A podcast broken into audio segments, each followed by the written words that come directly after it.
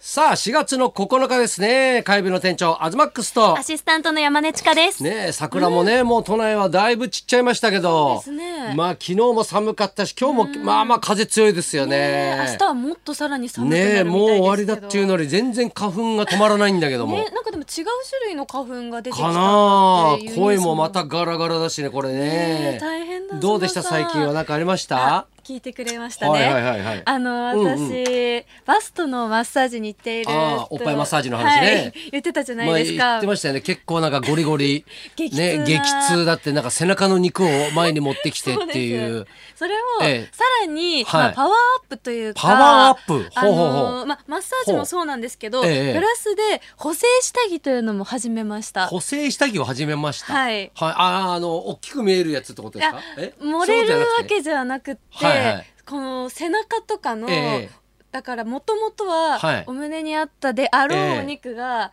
そのきちんと自分に合った、ええあのブラをつけてないとこう流れていっちゃってるみたいなんですよ、はいはいそれをしっかり戻すためはいはのい補正下着、そういうのって内緒でやるもんじゃないんですか あれそういうのあんまりね表だって私補正してますみたいなのってなかなか言わないなく方ながいいいんえですかねいやいやいや、それはね、多分ね、はい聞いてるリスナーの中にも、はいね、ありがたい情報として ね、ね、受け取る方もいると思いますしね、はい特に女性かと思えば男性の方がありがたいと思ってるかパターンもありますから嘘本当ねで。すかでもすごいのが、まあすごいのかわかんないいでや、すだっけどてあの、補正した機とかっはていめちゃくちゃ高いって言うじゃないですいかや。結構高いですで、びっちびちになんかこう締め付けてい、やそうなんかですそよこに形をこう戻すみたいなことでしょそうすだからあのいわゆるホ,、はいホックがあるじゃないですかホックホックえ東さもうん最近外してないんでちょっとわかんないですけど、はい。え背中のホックですかフロントホックの話 ですかえ えっと背中のホック背中のホック、はいはい。なんですけど、はいあれって大体まあ平均ふ2つはいはい連なってついてるはいのそうでがすねほとんどなんですけど、はいはいはいもうその補正下着は3つとか4つとかあーなるほどまだついてるんですよ。もうギュッと締めて、そうですああなるほどね、はいで段階がこういろいろ組めるようにねそうですで私の言ってるお店は、はいそのパッドの厚さパッとも厚さほうほうほうそうですとかほもう変えれたり何でも喋れますねはいは いはいはいとか、まあ、ええ左右非対称な方とかがねこうあー厚くしたりはいとかこうなんていうんですかカルテみたいなはいはのいにきちんとこう記入されて、カルテもうお医者さんみたいな感じなんですね そう ですまあはいもちろん女性ですけど、うんうんうんうんまあ、でなんかブラのこうちゃんとした付け方とはいはいかも指導してくれるんですいよ。やだってもうさ長年つけてきてるわけでしょ、はい、えでもそういうブラってなんかえ一軍とかうん二軍とかこう、えなんすか一軍二軍のブラってあるん ですかなんかいや私はそう考えてて、ええはいやっぱまあ最初はまあ綺麗じゃないですかもちろん、ええでもまあ洗濯とかしてたら、はいはいまあ、手洗いで洗ってても、まあ、え1え年経てばもう結構ね、はいはい結構あーあーあーあーってなったやつを、まあ、ええ私は2軍とか3軍行きにして、なるほど勝負下着っていうのはまた別にあるんですか、そうですだから全部勝負下着に変えようっていう、はあでもまあもちろんお金はもかかるので、ええそれをちょっとずつやっていこうっていう報告です。 何の報告なんそれそれ何何目指えそのうち脱ごうってこと違うえ違う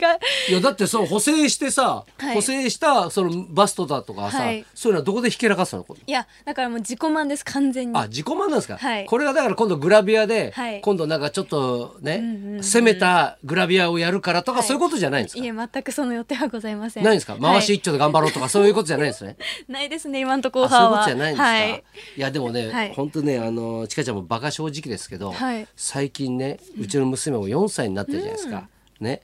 いろいろとねなんか知恵がついてきたのか、まあ嘘をつくとか、ねあと人に言いつけるとか、うんそういうことができるようになってきたんですよ。女の子ね賢いですからいやそうなんねですよでうちの子はね、まあ、あの毎日肝油を食べてるんですけど、はい肝油が美味しくて好きみたいでね、うん肝油ってほら昔栄養価がなかった時に、はいね、時代そういう時代に、その肝油で、ね、栄養を取ってたみたいな時代があるんですけど、はい甘くて美味しいですしあそうなんですか、はいだからまあうちの子はね別に栄養たっぷりあげてるつもりなんですけ ど、だから幼稚園とかでもねあの食べるらしくてそれが美味しくて、わざわざ買ってあげてるんですね、それを食べた食べてないとか、はいそういうことも嘘つくしえあとね今日何食べたいって言った時に、はい昨日ねあのーじいじと俺と3人だったんですよねそのやすさんが仕事だったんで、ええしたらママが出前頼めって言ったとかねいやそんなこと言うはずないんですよ。自分がうどんが食べたくて、 あーね、出前を頼んえと言ったとか、いやそんなこと言うわけないってね、はいであとはなんか俺がね小銭を貯めてる、ねはいバケツがあるんですよ、はいそのね俺のねあのー机のはい奥の方うにん家から家に帰ってくるとそこにいつも小銭いるんですね。で去年年だか一昨年だかね、あのーそこにね、はい五六56年貯めてたやつ5-6を年貯めてたやつを銀行持ってったら183万あったんですよ。すごっええ、で今もまたそれをね続けてるんですけどえ新たにね一旦生産 してねその前も4年ぐらい貯めた時は107万とか117万とかあったんですよ。えそれって小銭って小銭でえ小銭ですよねお小札銭でとかは入れずにでもすごいなと思うでしょはいいや小銭だけですよ。すごいそれをねママが盗んでるって教えてくれたんです よ。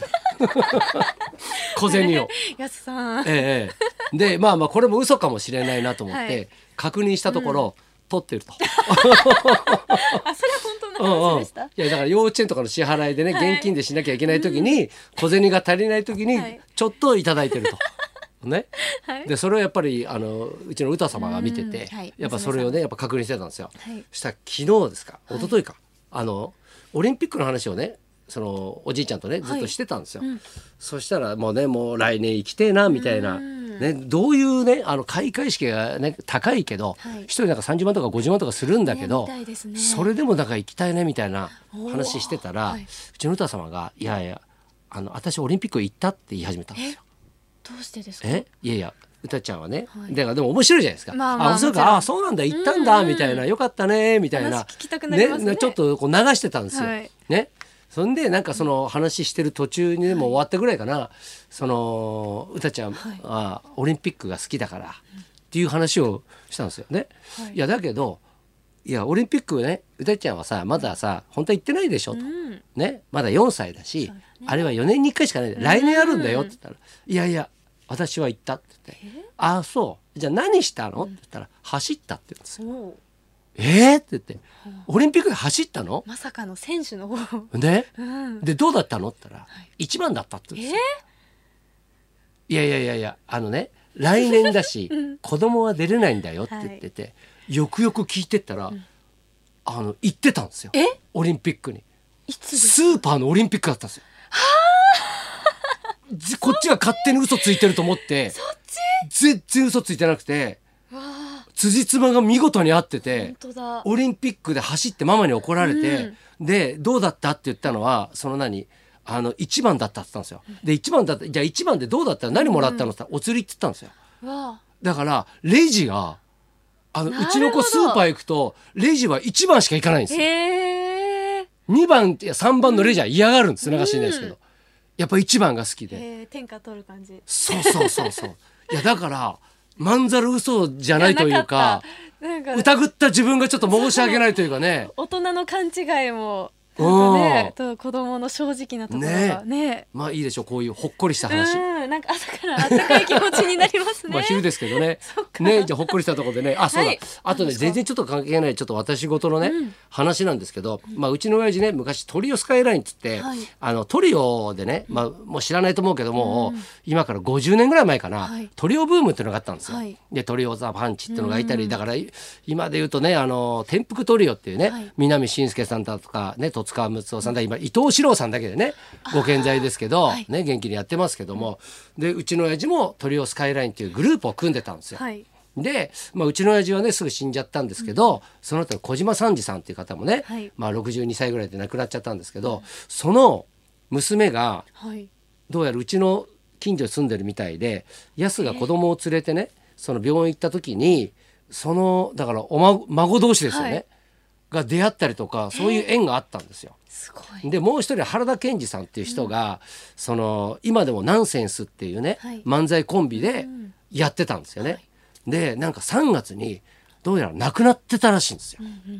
ね、でまあちょっと連絡が来たんですけど、まあなんていうのかねこの息子の世代としてね、はい父親がなんかその一世を風靡したトリオブームがあって、はいそのねだからうちの親父しかり小島三治さんって方したりね、その何原田健二さんこれがちょっとなんかみんなが亡くなっちゃったっていうのがね、まただからこのここんとこさ、はい平成のスターとか昭和のスターがさこの平成でなんか、ねえトトトンって亡くなってる感じがあるじゃない。うんうんだからなんかちょっとそういうのでなんかちょっと寂しい気がするなっていうね、うんうんうんだからなんかちょっと子供の時にね遊んでもらった記憶があるのでね、へえええなんかそういう意味でちょっとね、ご冥福をお祈りいたしますという話だけ、だけだったんですけどね。ね、ではそろそろ参りましょうか。はい、今日はですね、テレビ東京の人気バラエティ番組、ゴッドタンの生みの親、はい演出家でプロデューサーの佐久間信之さんが生登場です。東隆弘と。山根千佳のラジオビバリーヒルズ